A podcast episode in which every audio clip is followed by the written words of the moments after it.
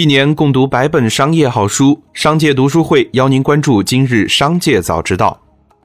今天是六月二十三日，主播小张邀您关注今日新闻。首先，让我们来关注今日聚焦。根据清北两校二零一九年就业质量报告，清北本科毕业生流进率不到两成，而且这已经是清北毕业生流进率连续多年下跌了。从二零一三年到二零一九年，北大本科生流进率从百分之七十一跌至百分之十六，清华从百分之三十跌至百分之十八。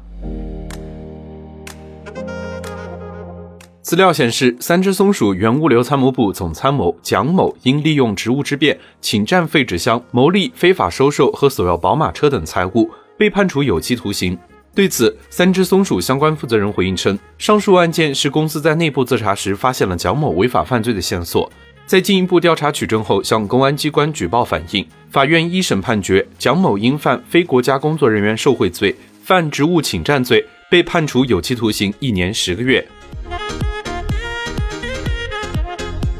接下来，让我们来关注企业动态。周黑鸭相关负责人针对近日公司大股东减持一事回应称，此次减持主体为公司控股股东周富裕的夫人及其他自然人老股东的持股平台。此次减持并非市场内减持，而是通过大宗交易有序退出，折让率很小。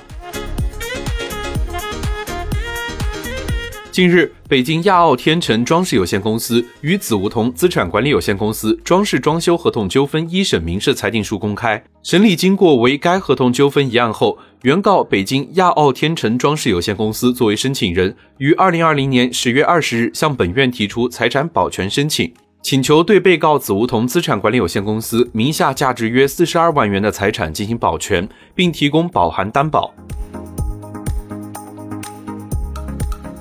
六月二十二日，小鹏汽车官方宣布将正式成为 NBA 中国官方市场合作伙伴，小鹏汽车也由此成为首家与 NBA 中国携手的智能汽车品牌。据官宣，小鹏汽车将会和 NBA 达成为期三年的合作。共同为 NBA 球迷们带来福利，球迷互动活动将陆续公布。六月二十二日消息，对于房子的产权问题，董明珠回应称：“我们现在也正在重新考量，因为原来计划的是能在企业干到退休的员工，这房子就归你所有。但同时也了解到，称很多年轻员工称熬到退休的时间太长了，能不能现在就给我急需用房？”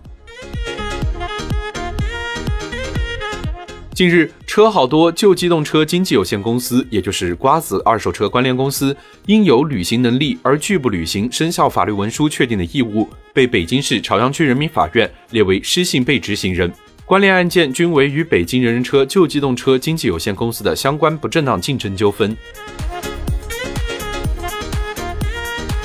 六月二十二日，网传消息称苏宁已卖身阿里，其中苏宁置业将于七月二日宣布破产。苏宁易购及物流阿里接盘持股百分之四十。对此，苏宁回应称已报警，将严肃追究造谣者的法律责任，请以公告为准。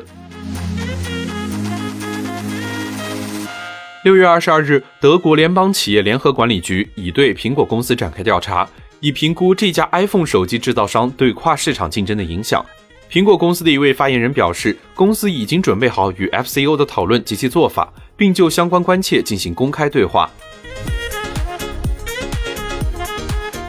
接下来，让我们来关注产业消息。工信部六月二十二日消息称，根据工作部署，工信部网络安全管理局组织各地通信管理局、基础电信企业、专业机构及视频监控云平台、摄像头生产企业等，于六月至八月在全国范围内开展摄像头网络安全集中整治，通过加大联网摄像头安全威胁监测处置力度，开展视频监测云平台网络和数据安全专项检查。规范摄像头生产企业产品安全漏洞管理等措施，消除摄像头网络安全隐患，保障网络安全。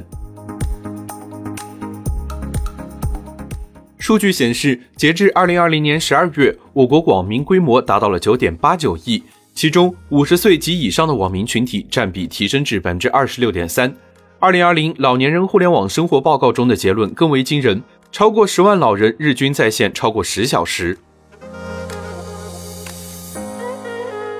五月底，公募基金规模达到了二十二点九一万亿元，再创历史新高。从中基协公布的数据来看，五月末除了货币基金净值有所下降外，其余基金包括股票基金、混合基金、债券基金、QDII 基金等净值都环比有所上升。业内认为，这与五月份 A 股市场回暖有关。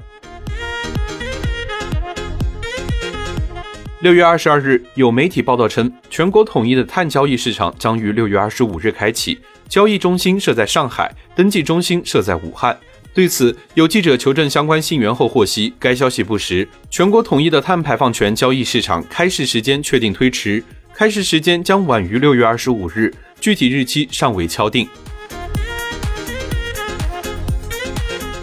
报告显示，今年四月，美妆 KOL 行业男性受众的月活去虫用户规模达到一点八五亿，主要集中在二十五至三十岁这个年龄段，占比百分之二十五点二。十九至二十四岁和三十一到三十五岁分别占比百分之十七点二和百分之十七点一。由此看来，随着短视频、直播等传播媒介的发展，美妆类 KOL 的影响正在向男性用户渗透。最高人民法院刑三庭副庭长李瑞义表示，当前电信网络诈骗犯罪发案仍居高位，在一些大中城市，此类案件发案量在刑事案件中的占比甚至达到了百分之五十。电信网络诈骗大要案件频发，造成群众财产损失巨大。仅去年，全国电信网络诈骗案件涉及财产损失即达到了三百五十三点七亿元。最后，让我们把目光放向国际。韩联社援引韩国法院司法拍卖专门企业 GG Auction 二十二日消息称。韩国前总统朴槿惠位于首尔市瑞草区内古洞的私宅将于八月九日进行为期四天的第一次拍卖。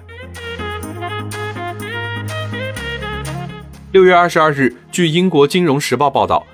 一家总部位于英国伦敦的对冲基金因在今年一月股票上涨期间做空美国零售商 GameStop，蒙受巨大损失。知情人士透露，由 Paulson 公司前交易员 Florian 运营的 White Square Capital 告诉投资者。在对其业务模式进行了评估后，该公司将于本月关闭主要基金并返还资本。知情人士表示，White Square 曾做空 GameStop，并在一月份遭受了两位数的亏损。该公司在鼎盛时期管理着约四点四亿美元的资产。